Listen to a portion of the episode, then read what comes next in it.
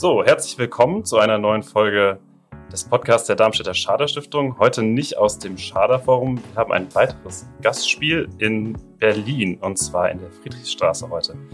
Unter dem Titel In guter Gesellschaft treffen wir uns ja seit geraumer Zeit mit spannenden Persönlichkeiten aus Wissenschaft und Praxis. Wir, das sind Annalena Treitz und ich, Dennis Weiß von der Schader Stiftung. Wir möchten euch heute unseren nächsten Gast vorstellen und Sie fragen, was sie dazu gebracht hat, sich mit gesellschaftlichen Belangen zu befassen und was sie dabei aktuell am meisten beschäftigt. Zunächst mal Hallo Anna. Hallo Dennis. Unser Gast heute ist Anne Schreiter. Hallo Anne. Hallo. Schön, dass du da bist, beziehungsweise schön, dass wir hier sein dürfen. Wir starten unseren Podcast meist mit einer Frage äh, zu tagesaktuellen Geschehen und äh, zwar, was dich in den vergangenen Tagen vielleicht bewegt hat, was du in der Zeitung gelesen hast oder eine Meldung, die dich, und zwar nicht nur in negativer Hinsicht, sondern auch vielleicht positiv überrascht oder ähm, erstaunt hat. Gibt es da was? Das ist eine gute Frage. In letzter Zeit ähm, passiert natürlich so einiges. Ähm, was mir jetzt im Kopf hängen geblieben ist, was ich jetzt gerade so hervorzaubern kann. Klar, ich war gestern an der Charité und ähm, habe da, hab da äh, in Vortrag gehalten. Da geht's jetzt natürlich viel um, um das Thema Weißrussland, ja, und was, was passiert da, welche gesellschaftlichen Umstürze ähm, ähm, ja, sind da zugange. Ähm, aber ah, da habt ihr mich jetzt direkt gleich erwischt. Was ist so ein, ein Thema? Es gibt, glaube ich, so viel. Und ähm, von Corona bis ähm, Trump, klar, die Trump-Wahl, da ist einiges dabei. Okay, wir kommen da vielleicht nochmal drauf zurück, äh, aber wir lassen dich jetzt erstmal ganz entspannt reinkommen und stellen dich vor, Anna. Ja, Anne Schreiter, geboren 1984, ist Geschäftsführerin der German Scholars Organization hier in Berlin. Ähm, die GSO begleitet WissenschaftlerInnen auf ihrem Karriereweg, um das direkt schon mal zu sagen.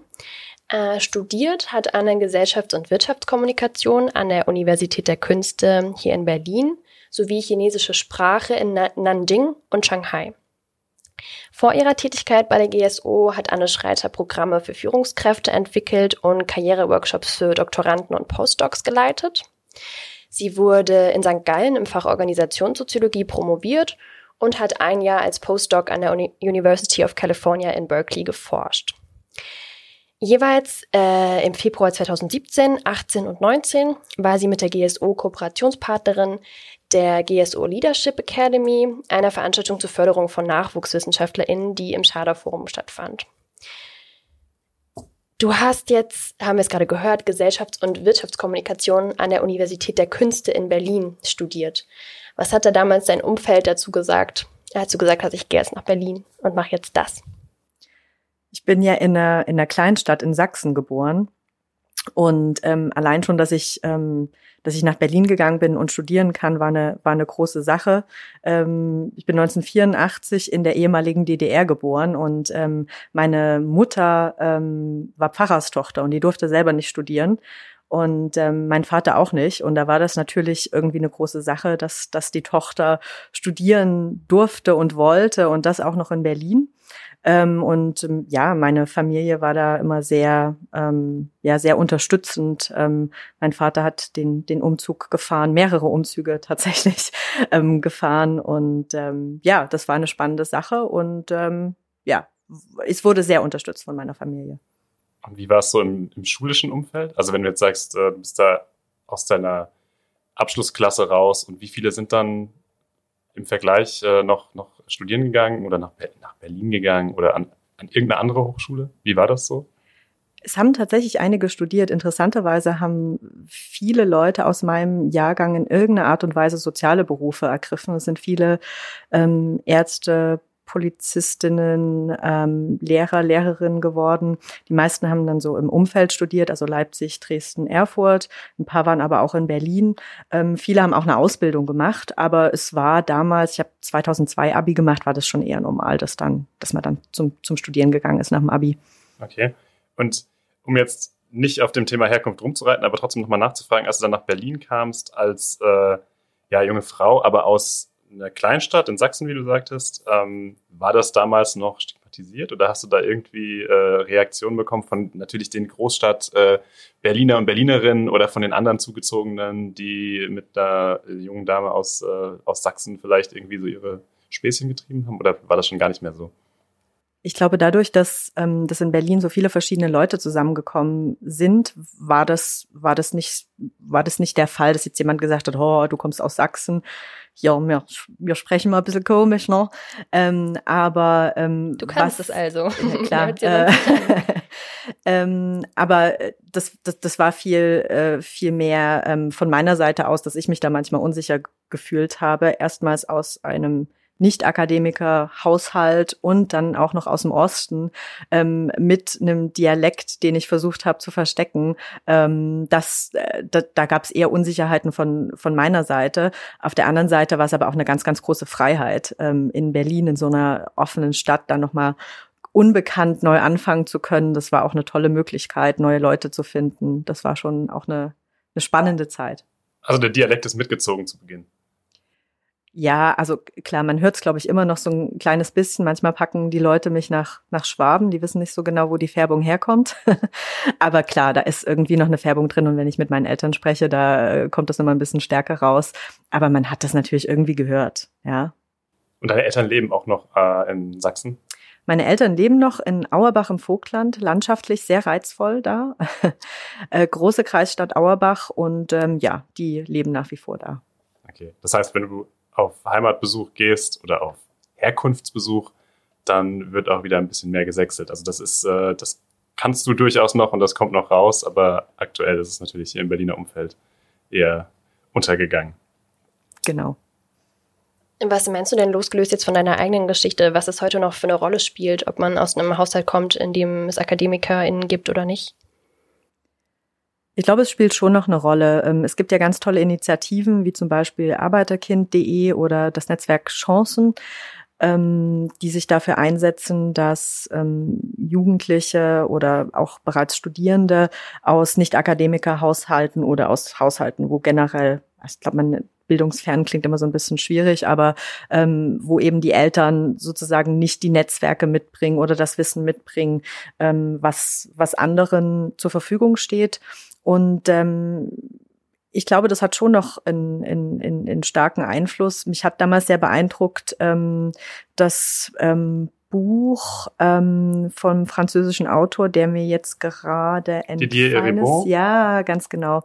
Ähm, und da geht es ja im Endeffekt darum, er ähm, nutzt da Bourdieus ähm, äh, Begrifflichkeiten mit sozialem Kapital und Habitus und so weiter.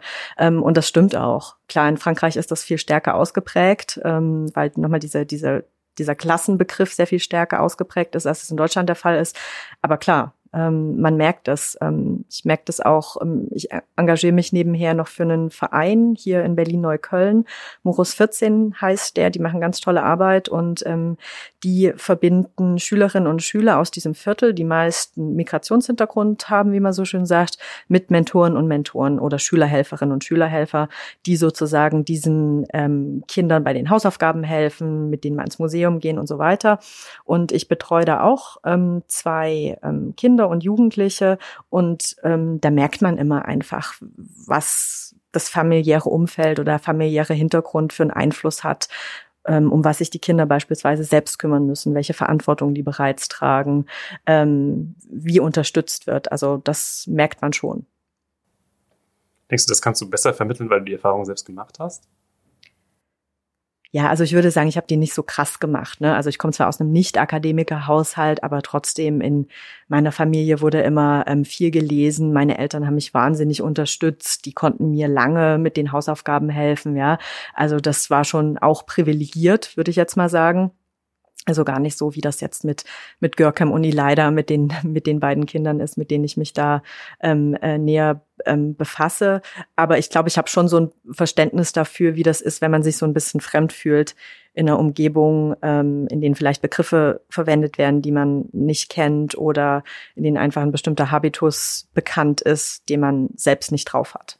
Was ja deswegen spannend ist, weil es aktuell dein Alltag sein wird. Also es ist ja in dem Umfeld, in dem, in dem du dich bewegst, äh, gang und gäbe, dass sich die Begrifflichkeiten so verändert haben und der Habitus. Ähm, und dass das einfach ganz anders ist als vielleicht da, wo, wo ähm, also bildungsfern als starkes Wort, aber eben diese, diese Nicht-Akademikerkreise, die es aber auch vor 30 Jahren ja noch deutlich häufiger gab als jetzt, wo einfach mehr Akademikerinnen von den Universitäten kommen.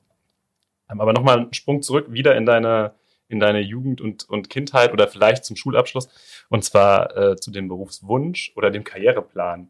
Weil der Karriereplan Geisteswissenschaftlerin ist ja erstmal ein bisschen schwammig. Also wie, wie ist das bei dir entstanden und wie hast du dich für dein Studium entschieden? Ja, damals war das mit dem Internet noch gar nicht so richtig weit fortgeschritten. Da konnte man sich noch so einwählen pro Minute und äh, die Unis hatten auch noch nicht so super Seiten. Das heißt, es war gar nicht so einfach. Man hatte dann so ein, so ein dickes grünes Buch mit allen Studiengängen ähm, und dann hat man sich da so durchge, ähm, ja, äh, durchgeflippert. Und ähm, da habe ich den Studiengang gefunden, den ich dann auch studiert habe. Und mich hat schon so dieser, mm, dieser gesellschaftswissenschaftliche Bereich am meisten interessiert. Ähm, ich habe auch mal ganz kurz mit dem Gedanken gespielt, tatsächlich ähm, was eher medizinisches zu machen, eher so Forensik. Das fand ich auch immer total spannend. Ähm, und ja, wie es dann dazu gekommen ist, ich glaube, ich fand da einfach dieses Kommunikationsthema ganz interessant. Und das war der Studiengang, den ich im Buch gefunden habe und für den ich angenommen wurde. Und äh, so ging es dann nach Berlin. Aber es ist schon ein Studiengang, den du auch immer wieder erklären musstest, bestimmt, oder? Es ist jetzt nicht so einer, der super selbsterklärend ist, wie das ja in vielen Gesellschaftswissenschaften der Fall ist. Das stimmt. Ähm, man lernte auch so ein bisschen alles und nichts. Das ist ein Generalistenstudium. Man hat die Möglichkeit, überall mal reinzuschauen. Und ähm, ich habe dann auch gemerkt am Ende des Studiums, dass es mir ein bisschen zu wenig Input war. Also ich fand es dann schon ein bisschen zu sehr an der Oberfläche und ähm, habe mich auch aus diesem Grund entschieden, nochmal zu promovieren, weil ich tatsächlich nochmal das Gefühl hatte, ich möchte mich nochmal intensiver wissenschaftlich mit einem Thema auseinandersetzen. Lag das möglicherweise auch an der Hochschule?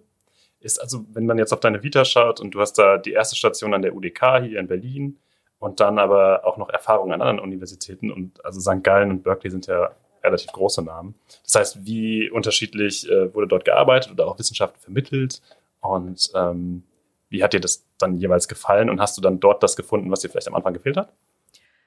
Ja, ich glaube, der Studiengang an der UDK war tatsächlich mehr auf die Praxis ähm, ausgerichtet. Ähm, und ähm, ja, mich haben aber dann einfach Themen interessiert, die ich gerne weiterverfolgen wollte. Und klar, in St. Gallen und dann auch in Berkeley waren nochmal die, die inhaltlichen Diskussionen nochmal ganz andere. Ich glaube, was bei der UDK ähm, wirklich super war, waren, wir haben ganz tolle Praxisprojekte gemacht und ähm, wir haben viel mitbekommen, wie auch handwerklich bestimmte Sachen funktionieren. Ähm, aber sozusagen der, das, das, das geistige Futter, das kam dann vor allen Dingen in, in St. Gallen und auch in Berkeley. Und dann hat sich ja nochmal deutlich weiter weggetrieben nach China. Ja, genau, das war direkt nach dem Studium. Und ähm, ich hab, war relativ jung mit dem Studium fertig, war 23, als ich fertig war mit dem Diplom, weil einfach wir nur zwölf Jahre Abi hatten in Sachsen und dann habe ich direkt angefangen zu studieren und dann war ich halt fertig. Und da hatte ich schon das Gefühl, ja, pff, 23 und jetzt irgendwie so voll in den Arbeitsalltag, irgendwie hatte ich da dann schon Blut geleckt durch meine Zeit in Berlin und wollte da noch ein bisschen mehr machen. Und ähm, es gab die Möglichkeit ähm, durch die durch die Studienstiftung ähm, mich nochmal auf ein Programm zu bewerben, was ähm, ja, was eben dieses eine Jahr China ermöglicht hat. Das war eine Mischung aus Sprachkursen und ein Stipendium für, für die Lebenshaltungskosten. Und äh, da gab es dann ein Auswahlseminar und dann hat das geklappt. Und ähm, ja, dann bin ich dieses eine Jahr nach China gegangen und das war, glaube ich, bis jetzt schon auch das, ja, was wir, was mir so am meisten im, im, im Kopf geblieben ist, weil es einfach so wahnsinnig spannende Erlebnisse gab und ähm, die die Gruppe an Leuten, mit denen ich damals da war, also dieser Jahrgang, mit den meisten von denen bin ich auch jetzt noch ähm, in Kontakt und ähm, das hat so zusammengeschweißt diese besonderen Erlebnisse da in China. Aber war das eher ein Jahrgang mit äh, ebenfalls für das Studium nach China gezogenen oder war das waren da auch Chinesinnen ähm, dabei oder war das eher auf Aus also auf Ausländerinnen zugeschnitten? Genau, also die Zielgruppe waren tatsächlich deutsche Studierende, die nicht Sinologen waren. Also es war explizit für Leute, die eben keine Sinologen waren, ähm, sondern man wollte da ähm, auch Personen, die eben in anderen Bereichen tätig sind oder dann auch später tätig werden, für China interessieren.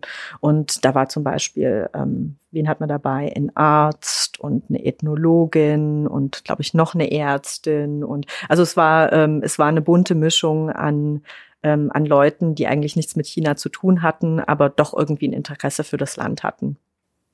Wie steht's um dein Chinesisch heute? Ah, das ist, äh, es ist, ist traurig, es ist traurig. Ähm, wir haben in dem, in dem Jahr natürlich Sprachkurse gemacht und man lernt es so, dass man, glaube ich, ganz gut im, im Land unterwegs sein kann und sich verständigen kann.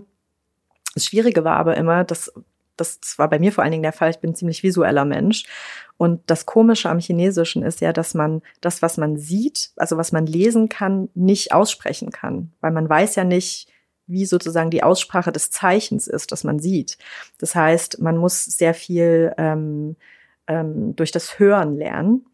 Ähm, und das fand ich immer ein bisschen schwierig. Ähm, und ähm, von daher, jetzt habe ich es auch schon lange nicht mehr gebraucht. Also ich glaube, ich könnte, ich könnte mich noch gut in China zurechtfinden. Ich könnte mit dem Zug fahren und ich könnte ähm, mir Essen bestellen und äh, ähm, vielleicht auch eine kleine Konversation halten, sagen wir es mal so. Aber ja, ich möchte es nicht drauf anlegen.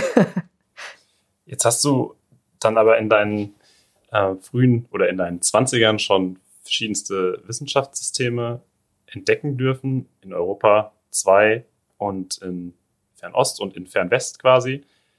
Was hat dich da am meisten bewegt, beeindruckt, dass du dich auch weiterhin mit äh, Wissenschaft an sich erstmal befasst, nicht wissenschaftlich arbeiten unbedingt, aber mit Wissenschaft befasst? Und welche Vorteile ziehst du daraus, dass du das alles schon mal zumindest an, an dir selbst erleben konntest? Ja, so was mich an diesem Wissenschaftssystem oder an ja, Wissenschaft generell immer interessiert hat oder was ich da immer toll fand, war, dass man wirklich spannende Leute kennengelernt hat. Ja, das waren immer sehr, sehr kluge Menschen, die aber gleichzeitig in der Regel ähm, auch sehr auf dem Boden geblieben sind. Ja? Und ähm, das hat mich zum Beispiel in Berkeley sehr beeindruckt, wo ähm, ich schon das Gefühl hatte, wow, da sind viele Leute, die sind irgendwie ein paar Schritte mir auf jeden Fall voraus und es ist Wahnsinn, was die alles schon gemacht haben. Und ähm, es hat aber immer Spaß gemacht, mit denen zu diskutieren und sich auszutauschen.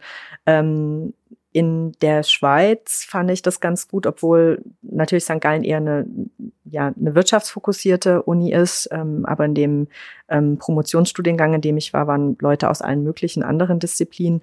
Das war eben sehr familiär. Da fand ich ähm, sehr schön, dass es auch sehr auf Augenhöhe war. Also man hat ähm, da meine, meine Chefs und mein, ähm, ja, mein Supervisor geduzt. Das war ganz normal.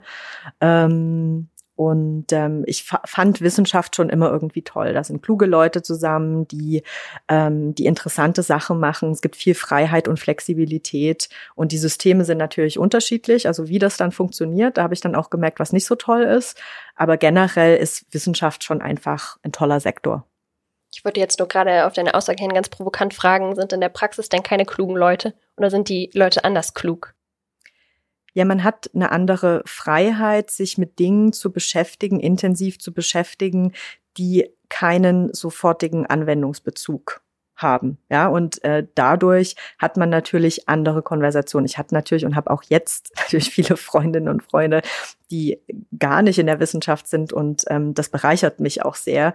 Ähm, wir können vielleicht nachher nochmal drüber reden. Ich, ich organisiere auch in, in, in Salon zu obskuren Themen und da lade ich mir immer Leute ein, die was ganz anderes machen. Also zum Beispiel in, in Bestatter oder eine forensische Psychiaterin oder wie auch immer. Und das ist schon sehr befruchtend. Aber weil ihr jetzt direkt nach der Wissenschaft gefragt habt, ähm, da fand ich das immer toll, dass man da direkt mit so vielen interessanten Leuten zu tun hat. Dein deine Vita haben wir so ein bisschen, bisschen schon angeschnitten. Du kannst das gerne auch gleich noch ergänzen. Wir fragen eigentlich zu Beginn auch immer, ob das, äh, ob das ähm, vielleicht etwas schräg dargestellt war oder ob wir was vergessen haben oder ob wir auf Sachen Wert legen, auf die du vielleicht keinen Wert legen würdest. Aber was ja so ein bisschen rauskommt, ist, dass du auch vor der Stelle hier bei der GSO schon äh, Karriereplanung und das Begleiten von Karrieren, ähm, dass das dein täglich Brot war. Jetzt die provokante Frage, ob du vielleicht oder ob du überhaupt schon genug Karriere gemacht hast, um Karrieren äh, zu planen und zu begleiten oder muss man das überhaupt oder wie, wie stehst du dazu? Mhm. Also ähm, bei mir begann das Ganze tatsächlich aus ähm, meinem eigenen Problem heraus. Ich war damals äh, in, in, in Berkeley, ich hatte ein, ein Stipendium, was noch ungefähr ein Jahr lief und dann musste ich mir überlegen, was machst du dann, ja? Und ähm, da musste ich mich natürlich sehr damit auseinandersetzen. Wie kann man denn aus der Wissenschaft in einen anderen Sektor beispielsweise wechseln? Weil zu der Erkenntnis kam ich dann schon, ja, dass ich dann irgendwie den Sektor wechseln möchte. Und ich habe dazu in den USA einige Ressourcen gefunden, die ich auch gut fand, aber für den deutschen Markt und Deutschland so gefühlt überhaupt nichts. Und dann habe ich gesagt, ja, wenn da nichts ist und ich habe hier irgendwie Ressourcen, dann mache ich halt selber was für den deutschen Markt. Und ich fing dann an, in Blog zu schreiben. Ich war dann auf, auf Konferenzen und ähm, habe ja Konferenzberichte geschrieben. Und dadurch habe ich auch Aufmerksamkeit bekommen und Leute sind dann tatsächlich auf mich auch zugekommen.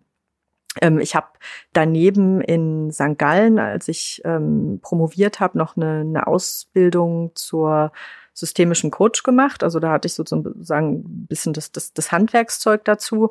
Und im Endeffekt, weil ja provokant nachfragt, kann man denn ähm, ja beraten, wenn man noch gar nicht so viel selber Karriere gemacht hat. Im Endeffekt ist es immer das Gleiche. Also ich berate ja nicht und sage, pass auf, du musst jetzt das und das und das machen, sondern ich finde, Karrierefragen sind immer Lebensfragen. Ja, man muss sich einfach fragen, wie will ich denn eigentlich leben?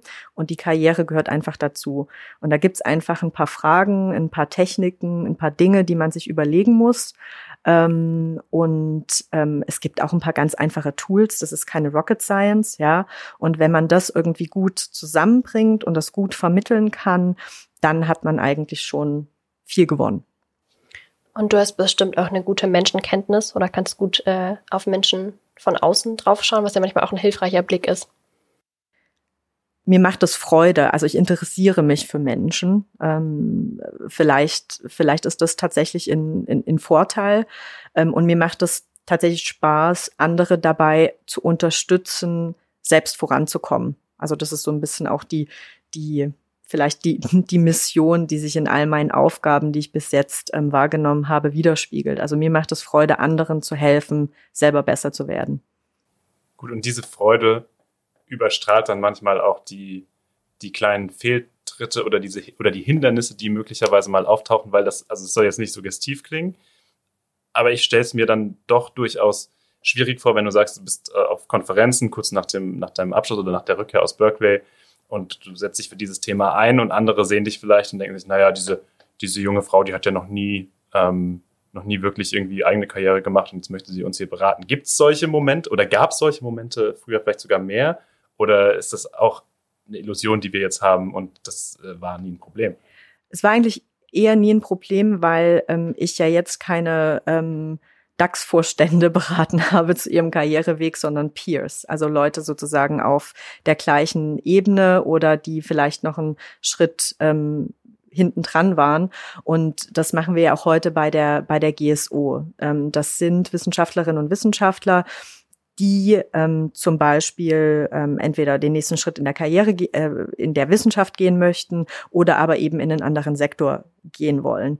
Und die Erfahrung habe ich ja selber gemacht. Das heißt, da kann ich schon was dazu sagen, weil ich das selbst auch gemacht habe und weil wir jetzt aus der Erfahrung heraus, ja, mit, mit mehreren hundert Wissenschaftlerinnen und Wissenschaftlern gearbeitet, natürlich da auch bestimmte Muster erkennen und bestimmte Dinge weitergeben können, die hilfreich sind und was, ähm, glaube ich, noch ein Kern ist, ähm, eine Möglichkeit äh, geben, sich mit anderen zu vernetzen weil wir wissen auch nicht, wie der individuelle Karriereweg von einer Person aussehen soll. Wir helfen aber der Person herauszufinden, wie sie das für sich selbst ähm, ja klar bekommen kann.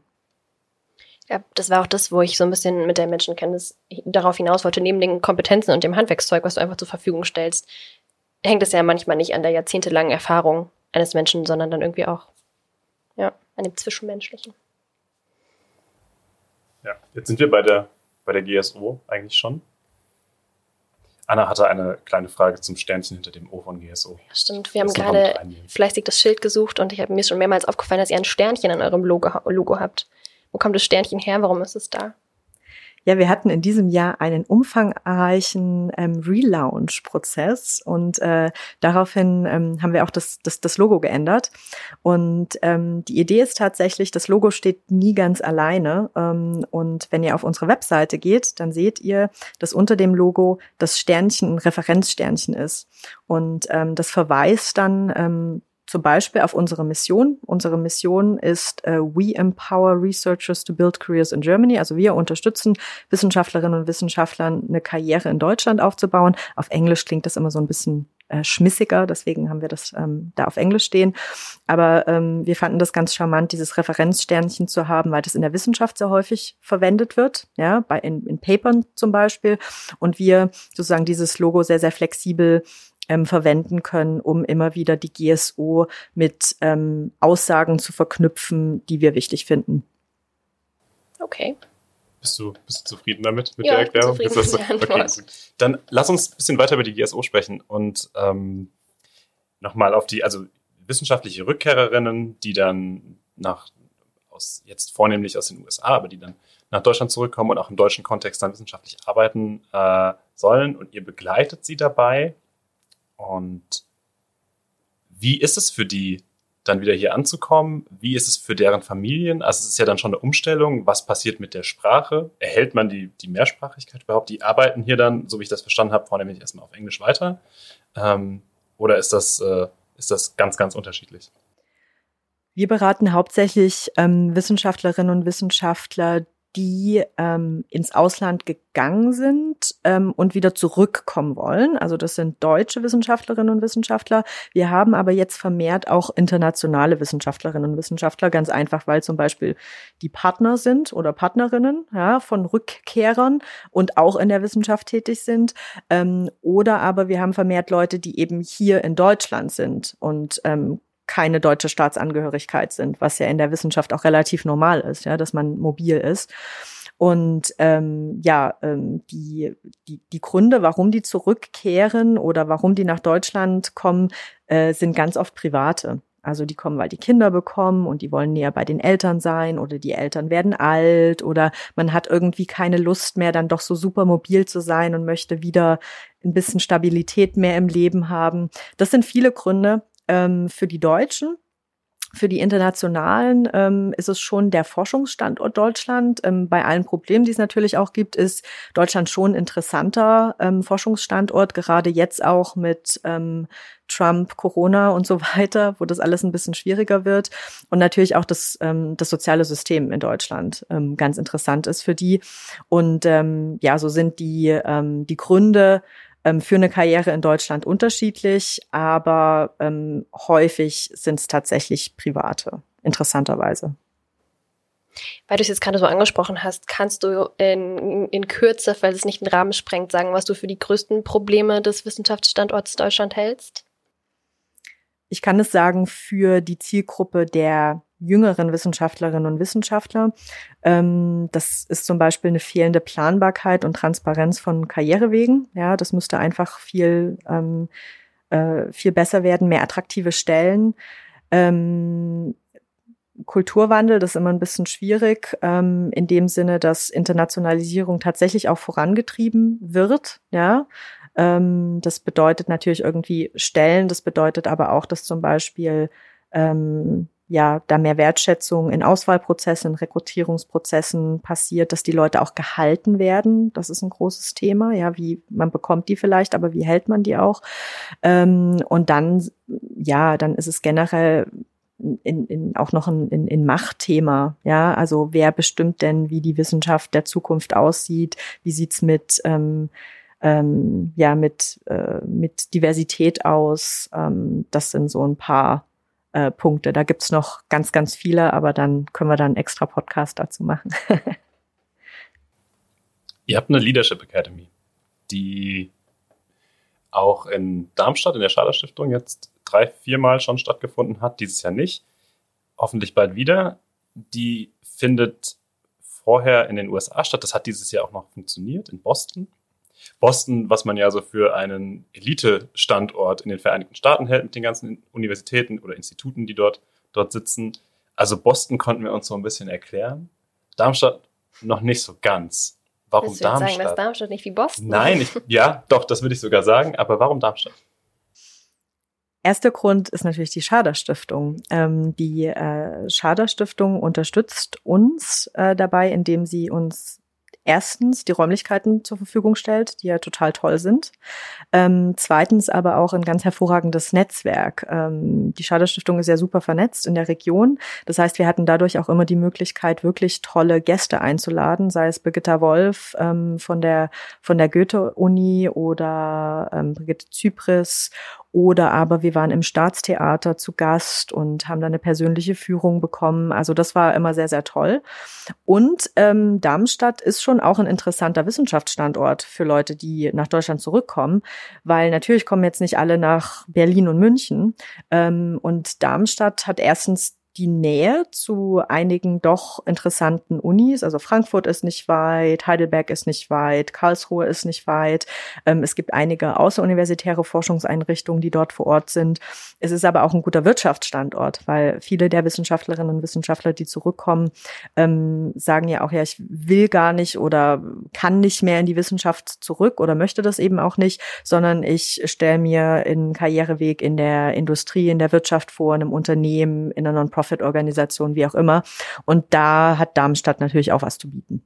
Jetzt hast du es so ein bisschen schon angeschnitten, aber die Zusammenarbeit mit Stiftungen, weil die Schader Stiftung ist ja nicht die einzige Stiftung, mit der ihr zusammenarbeitet, ähm, die Zusammenarbeit mit Stiftungen auch verschiedenster, äh, verschiedenster Couleur, die ist natürlich spannend und produktiv mit Sicherheit, aber abseits der Netzwerke und Räumlichkeiten, die vielleicht äh, zur Verfügung gestellt werden können oder als, als Assistenz äh, wirken.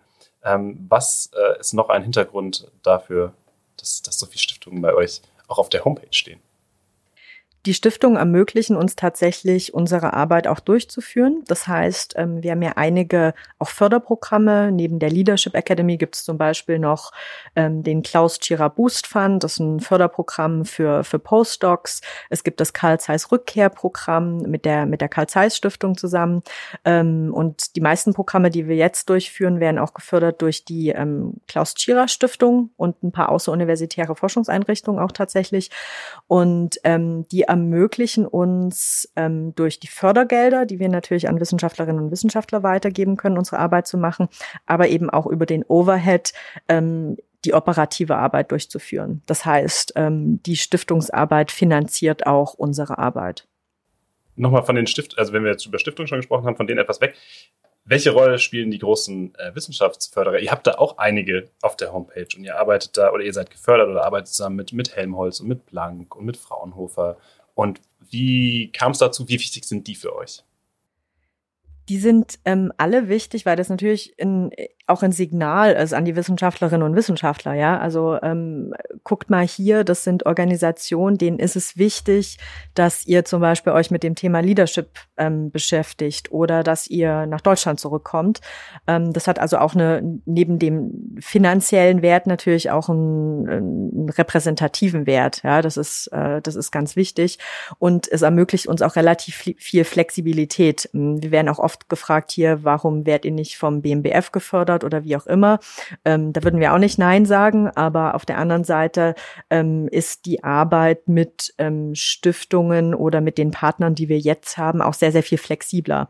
Das geht alles viel schneller. Ähm, das ist, ähm, man kann das sehr gut auf Augenhöhe mit einem direkten Ansprechpartner oder einer direkten Ansprechpartnerin ähm, klären. Und das ist für uns eine sehr angenehme Arbeit, die uns auch ermöglicht, flexibel und schnell agieren zu können.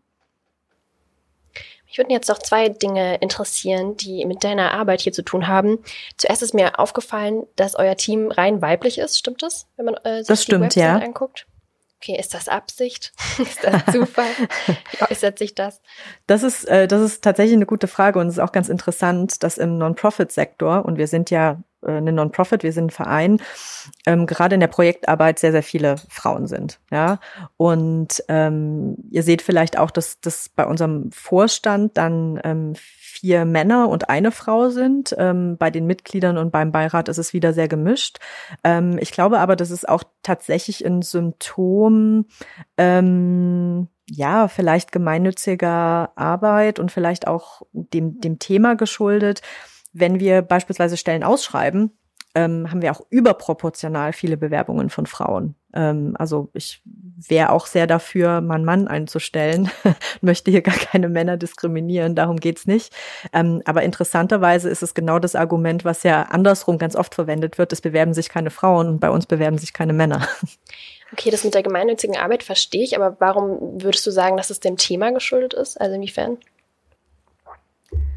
Ähm, vielleicht in dem Sinne, wir betreiben ja äh, keine, keine harte Wissenschaft, ähm, sondern wir arbeiten im Wissenschaftsmanagement, würde ich jetzt mal sagen. Und das, was wir machen, ist auch eine sehr unterstützende Arbeit. Das heißt, wir haben einen großen Service-Gedanken. Und diese Themen Unterstützung, Service, ähm, Begleitung, Beratung ähm, sind nach wie vor leider ähm, auch sehr weiblich konnotiert. Deswegen vermute ich, dass die, ähm, die Bewerbungen eben auch oft ähm, ja, von Frauen kommen. Hinzu kommt, dass die meisten unserer Stellen ähm, Teilzeitstellen sind, also zwischen 50 und 100 Prozent. Und Teilzeit ist auch häufiger, ähm, ja, ähm, wird eben häufiger von Frauen wahrgenommen als von, von Männern. Hm, okay. Und was würdest du sagen, kannst du von dir persönlich hierzu einbringen? Welche Spuren findet man hier bei der GSO, die auf dich hinweisen? Was steckt hier so von dir drin?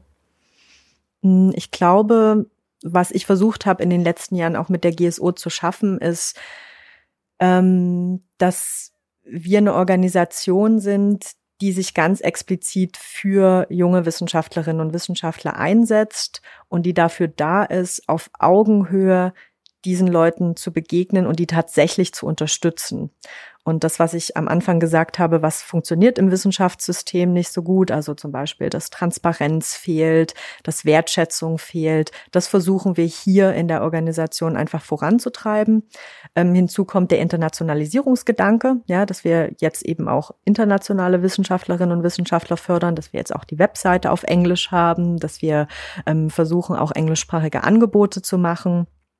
Ähm, das sind, glaube ich, alles so Spuren, die ähm, aus meinem Leben natürlich irgendwie mit da reinkommen, die aber auch meinen Beobachtungen und meinen Gesprächen mit dieser Zielgruppe geschuldet sind. Und das ist, glaube ich, so die Idee, tatsächlich nah an der Zielgruppe zu agieren. Und das hat mir immer gefehlt. Ähm, das hat mir auch bei beispielsweise Förderorganisationen gefehlt, diese, dieses Verständnis und die Nähe zur Zielgruppe. Du hast nichts Konkretes mehr. Nee, dazu nicht. Ich würde nochmal noch mal überleiten auf, auf, ein anderes Thema, was du gerade ansprachst, wenn die, wenn ihr Rückkehrerinnen habt aus äh, anderen wissenschaftlichen Umgebungen und die kommen nach Deutschland zurück und du sprachst schon über, über einige Hürden und ich denke da vor allem an bürokratische. Ähm, ihr unterstützt sie mit Sicherheit, aber was sind denn die größten Hürden, um als äh, Wissenschaftlerin nach der Rückkehr wieder hier eingegliedert zu werden oder hier arbeiten zu können? Also zuerst brauchen die natürlich eine Stelle, ja. Und ähm, das ist meistens erstmal die größte, größte Hürde. Ja, wie finde ich irgendwie eine, eine gute Stelle, sei es in der Wissenschaft oder in einem anderen Bereich. Hm. Dann auch, wie, wie bewerbe ich mich für diese Stelle? Wie werde ich sichtbar? Ähm, wie baue ich wieder ein Netzwerk auf hier in Deutschland? Ähm, das sind, das sind die großen Themen am Anfang. Und nehmen wir an, das hat dann geklappt mit dieser Stelle. Die Leute Was kommen ja dann zurück. erstmal keine Wissenschafts- oder also Wissenschaft als Beruf spezifische Problematik ist, sondern das ist erstmal, das haben Rückkehrerinnen an sich so als Problematik, oder? Genau, wobei natürlich, ähm, wenn man nach Deutschland als Wissenschaftlerin oder Wissenschaftler zurück möchte, ähm, schränkt man natürlich sein ähm, ähm, ja den, den den Arbeitsmarkt ein, ja und ähm, bei der Wiss in der Wissenschaft kann man sich ja oft die Stelle nicht so sehr raussuchen, wie das jetzt in anderen Sektoren der Fall ist. Ne? Und äh, deswegen ist das ein bisschen schwieriger, weil Wissenschaft an sich schon ein schwieriger Arbeitsmarkt ist. Ja? Und ähm, ja, genau. Äh, ansonsten ist es sehr, sehr ähnlich. Also wenn ich jetzt irgendwie fünf Jahre in den USA war und ähm, nicht in der Wissenschaft war, ist das, ist das wahrscheinlich ähnlich schwierig. Da weiß ich aber wahrscheinlich, wenn ich in der Wirtschaft war, wie ich mich hier bewerbe für ein Wirtschaftsunternehmen. Ja, da kenne ich irgendwie die Codes und die Sprache und ich habe vielleicht ein LinkedIn-Profil und eine Webseite. Ähm, das ist für Wissenschaftlerinnen und Wissenschaftler oftmals schwierig. Die sind ja, die meisten, die wir betreuen, die sind so pff, zwischen Ende 20 und Mitte 40. und da nochmal wirklich den Sektor zu wechseln und da doch nochmal was anders zu machen, das ist schon nochmal schwieriger. Ja. Und ähm, ja, wenn die dann hier ankommen, normalerweise haben die dann zumindest die, die Familie hier oder einen Freundeskreis da. Das ist bei internationalen natürlich nicht der Fall. Das ist auch ein großes Problem, glaube ich, bei vielen ähm, vor allen Dingen in der, in der Wissenschaft, bei Forschungseinrichtungen, diese, diese Integration von, ähm, äh, von, von außen kommenden Leuten. Das ist sehr, sehr unterschiedlich, wie das gehandhabt wird. Da gibt's bessere und schlechtere Beispiele. Ähm, ja, und dann, ähm, klar, dann müssen die, die, die alte Heimat neu entdecken. Das geht aber eigentlich relativ, relativ gut. Es gibt dann immer noch so ein paar Probleme, da können wir nicht so gut helfen. Da gibt es dann andere Spezialisten dafür. Das sind so Visumsfragen oder wie finde ich eine Wohnung in Berlin, solche Themen, wie finde ich einen Kindergartenplatz, aber das, das, das, das müssen dann andere regeln. Das wollte ich jetzt eigentlich gerade fragen, ob das dann auch manchmal in deine Arbeit so rüberschwappt, aber da sagt ihr dann ganz klar, da gibt's andere Ansprechpartner für. Genau, normalerweise wird es dann auch vom Arbeitgeber gehandelt oder es gibt da spezialisierte ähm, ähm, ja, Beratungen oder Servicedienstleistungen, die sowas machen, ja, gerade wenn man eine Professur bekommt. Ähm, aber in der Regel werden die dann von der Seite unterstützt. Mein, das, alles, was wir machen können, ist zu sagen, guckt bitte, ähm, ob eure Institution das anbietet und fordert es ein und fragt das nach. Also das können wir schon machen, ja. Wieso bist du nicht in die Wissenschaft gegangen? Wieso hast du dich entschieden, keine wissenschaftliche Karriere, oder wieso hast du keine wissenschaftliche Karriere angestrebt? Was ja nicht heißt, dass es nicht noch kommen könnte. Also wie gesagt, ich habe ja schon erzählt, dass ich Wissenschaft immer toll fand. Und ähm, als ich dann in Berkeley war, hatte ich ähm, auch die Gelegenheit, ähm, da äh, so, ein, so eine Karriereberatung zu machen und habe mich ähm, auch engagiert ähm, bei der Humanities and Social Sciences Association. Das war in der sehr äh, MINT-lastigen äh, Berkeley-Umgebung sowas wie so ein kleiner ähm, Selbsthilfeclub der Geistes- und Sozialwissenschaftler, der aber ganz toll war und wirklich tolle Workshops auch gemacht hat, wo es darum ging, was kann ich denn, was kann ich denn machen außerhalb der Wissenschaft und wie wäre ich gut sichtbar und solche Themen. Ähm, und ich habe mir natürlich in dieser Zeit auch Gedanken gemacht, was will ich denn eigentlich und was mache ich gern und bin ich auch gut genug? Und ähm, ein Karriereberater hat mir dann eine wirklich sehr gute Frage gestellt. Ähm, er hat nämlich gefragt, wie viel bist du denn gewillt, für eine Karriere in der Wissenschaft zu leiden?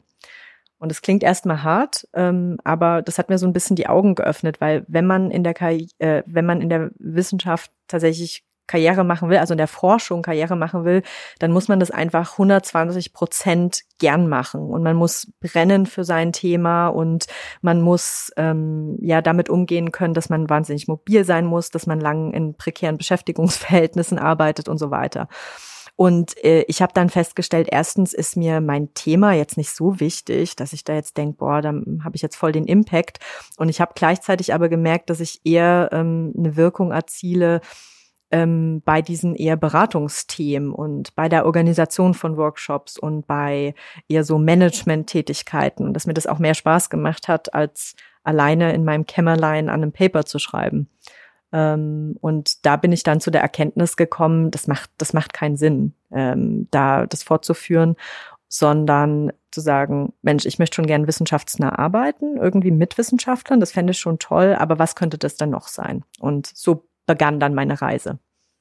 Das würde ich gerne nochmal nachhaken, weil das eigentlich ganz spannend ist und du ja zu Beginn mal gesagt hast, dass das das Besondere für dich an Wissenschaft ist und die besondere Wirkung der Wissenschaft, dass man eben diese, diese Zeit und diesen Abstand hat und Themen bearbeiten kann, die ein bisschen abstrakter sind und nicht unbedingt direkt an der, an der absolut alltäglichen Lebensrealität hängen.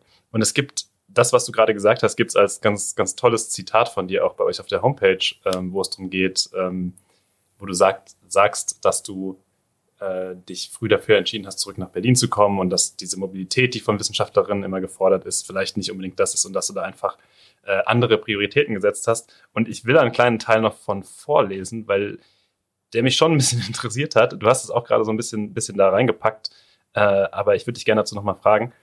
Und zwar sagst du, I felt that I wanted my work to have an immediate impact and I was more interested in hands-on tasks. Hands-on Tasks, die hier mit der GSO deutlicher sind und die in der Wissenschaft einfach nicht wirklich zu finden sind oder die man wissenschaftlich nicht so erreichen kann? ja, da sind einfach ganz andere, ähm, das ist einfach ein ganz anderes Berufsbild. Ja, da geht's viel um Forschung und Lehre. Ähm, klar, in der, äh, in der Wissenschaft und ähm, um, um Recherchearbeiten und so weiter. Und ähm, ich fand es auch irgendwie toll und mir hat es auch Spaß gemacht, irgendwie ein Paper zu schreiben und auf Konferenzen vorzutragen. Aber dann habe ich gedacht, ja, und so what? Ja, also was. Also kein Impact dann. Genau, also der, der war mir zumindest nicht klar, was, was, was der, was dieser Impact sein sollte. Ich habe aber den, den Impact sehr, sehr klar gesehen, wenn ich zum Beispiel einen Workshop organisiert habe oder wenn wir ja, wie gesagt, irgendwie unseren, unseren, in, in Berkeley hatten wir dann so, ein so ein Paper Club und dann haben wir uns immer gegenseitig unterstützt oder wir haben, wie gesagt, ähm, eine kleine Tagung organisiert und da habe ich gesehen, Mensch, man kann, man kann Wissenschaftlerinnen und Wissenschaftlern hier direkt helfen und ich habe ja damals auch schon gesehen, was die Probleme waren. Und das hat mich immer sehr geärgert. Das hat sowas getriggert. Ja, also diese, die, die Probleme gerade von jungen Wissenschaftlerinnen und Wissenschaftlern, das war was, was mich wirklich geärgert hat. Und da habe ich gemerkt, Mensch, da würde ich gern was dran ändern. Und das ist das, was man vielleicht so als, als Purpose ähm, gern beschreibt, dass ich gesagt habe, Mensch, ich möchte nicht, dass dieses Potenzial von jungen Wissenschaftlerinnen und Wissenschaftlern, so wie es jetzt ist, einfach verschwendet wird oder nicht ausgeschöpft wird. Und was kann man dagegen tun? Und äh, das ist so ein bisschen das, das Ziel meiner Arbeit. Und da sehe ich jetzt auch die direkte Wirkung. Aber wie würdest du denn sagen, kann Wissenschaft einen direkteren Impact haben? Oder muss sie das nicht, weil du gesagt hast, Wissenschaft das ist ein ganz anderer Tätigkeitsbereich, ähm, haben den Impact dann, den direkten Impact andere? Also Wissenschaft hat natürlich einen Impact, ähm, das ist ganz klar. Mir ging es jetzt persönlich darum, wenn ich jetzt, nehmen wir mal an, das einzige Berufsziel, was irgendwie in, in, in Deutschland in der Wissenschaft äh, zu erreichen ist, ist natürlich äh, Professorin zu werden, ja. Und ähm, klar kann man dadurch die Forschung einen Impact erreichen mit der Art der Forschung, die man macht. Aber da habe ich bei mir nicht den Bezug zu gesehen, dass die Forschung, die ich mache, jetzt einen wahnsinnigen gesellschaftlichen Impact hat. Ja, ähm, es gibt äh, verschiedene Forschungsbereiche, wo das sehr direkt sichtbar ist, vielleicht in der in der Medizin. Ja, es gibt Bereiche in der Grundlagenforschung, die sehr sehr wichtig sind, wo man das nicht sofort sieht, was ich aber auch richtig und gut finde. Ähm, äh, soll gar nicht alles immer sofort in in, in in unmittelbaren äh, Impact haben. Ja, das geht ja auch gar nicht. Ähm, aber für mich war es so. Also für meine persönliche Karriere habe ich das ähm, nicht so gesehen. Und von daher dieser Wechsel dann. Sollen wir dann bei den Zitaten bleiben? Wir können bei den Zitaten bleiben. Wir können die Zitaten, Zitaten, die Zitate aber auch mit Blick auf die Uhr ähm, skippen. Wir hätten dich natürlich mit dem einen Zitat jetzt von dir selbst konfrontiert. Ich habe jetzt relativ schnell gemerkt, dass du es gesagt hast. Aber ähm, das, das machen wir eigentlich ganz gern. Ich würde dich auch gern mit anderen äh, Sachen hier noch äh, ähm, konfrontieren, die wir aus verschiedensten Bereichen eigentlich als Zitat haben, aber mit, mit Blick auf die Uhr wirklich glaube ich, dass wir die Rubrik heute nochmal auslassen und äh, vielleicht springen. Also keine, keine Quotes aus dem Bereich Hip-Hop. Top. Die, die ich wirklich heute Morgen noch äh, damit reingeschrieben habe, ohne dass Anna sie löschen kann. Ähm, deswegen springen wir weiter. Super.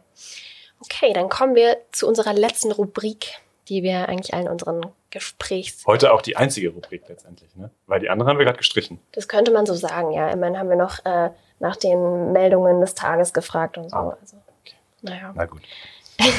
genau. Jedenfalls würde uns interessieren, was macht dir zurzeit am meisten Angst? Und da darfst du jetzt auch gerne aus diesem ganzen Themenbereich, über den wir gerade gesprochen haben, springen und zu dir ganz persönlich gehen. Also Angst ist ein starkes Wort. Ich glaube, das Einzige, vor dem ich tatsächlich Angst habe, sind so diese, diese Klassiker, dass ähm, meiner Familie oder mir irgendwas passiert, ja, oder dass irgendjemand krank wird. Ähm, oder dass ähm, ja unmittelbar diesen Menschen was Schlimmes passiert. Ich glaube, das ist was, wovor ich Angst habe. Ähm, es gibt viele Dinge, die mir Sorgen machen. Ähm, das fängt damit an, dass mein, mein Freund ist Amerikaner. Ähm, deswegen ist tatsächlich die, die Wahl, die uns jetzt im November bevorsteht, schon etwas, was ich auch mit Sorge sehe, ähm, weil er auch davon überzeugt ist, dass Trump wiedergewählt wird und wir das natürlich nicht so gut finden. Ähm, das macht mir Sorgen.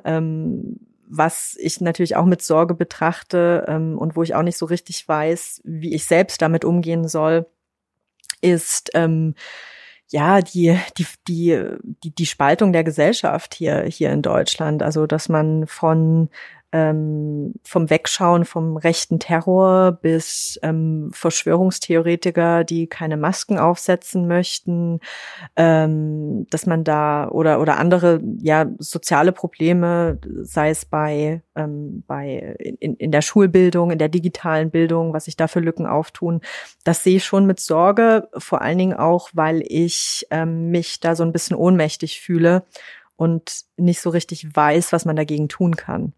Und ähm, ich würde nicht sagen, das macht mir Angst, aber das finde ich hm, schon besorgniserregend.